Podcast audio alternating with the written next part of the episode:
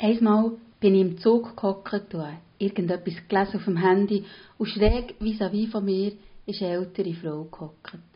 Die hat immer wieder den Kopf geschüttelt und irgendetwas in ihre Maske gebrümmelt. Sie war eindeutig hässig. Und ja, auch gewusst wieso. Ein Kind hat gebägt wie am Spieß, in einer Verzweiflung. Die Mutter hat probiert, das Kind zu beruhigen, aber ohne Erfolg. Gut Zureden hat nicht funktioniert und nicht einmal der Farmerstängel, den die Mutter aus ihrer Tasche gezaubert hat, hat es wollen. Es hat gerannt und gerannt in einer Lautstärke. Ich war ohne meine Kinder unterwegs und habe probiert, ganz unauffällig zu sein. Ich weiss, wie anstrengend in so einer Situation allein schon nur die Blicke der Mitreisenden sein können. Die Fahrt geht etwa 10 Minuten. Und kurz, bevor wir zu Bern sind angekommen, ist etwas Unerwartetes passiert. Eine junge Frau hat die Mutter in ein Gespräch verwickelt und hat probiert zu helfen. Das Kind war so überrascht, dass es sich augenblicklich hat beruhigt.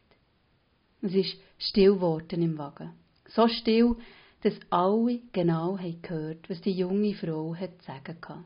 Sie hat die ältere Frau angeschaut, die vorhin noch so vehement den Kopf geschüttelt hat und hat zu ihr gesagt, für das sind wir doch da, für einander zu helfen.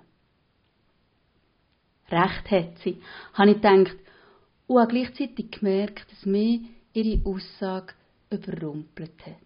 Und zwar, weil ich letzte viel an Grenzen und Gräben umstudiert habe. Wir Menschen sind da, füreinander zu helfen.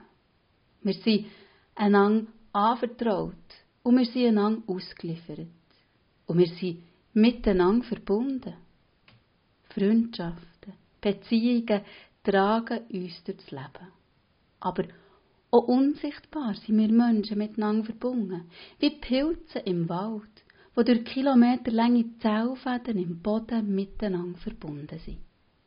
Statt weiter über Gräben und Grenzen nachzudenken, tauchen vor meinem inneren Auge die unsichtbaren Netzwerke von den Pilzen auf und ich frage mich, wie ich mit dem Menschen in diesem Zugwagen verbunden bin.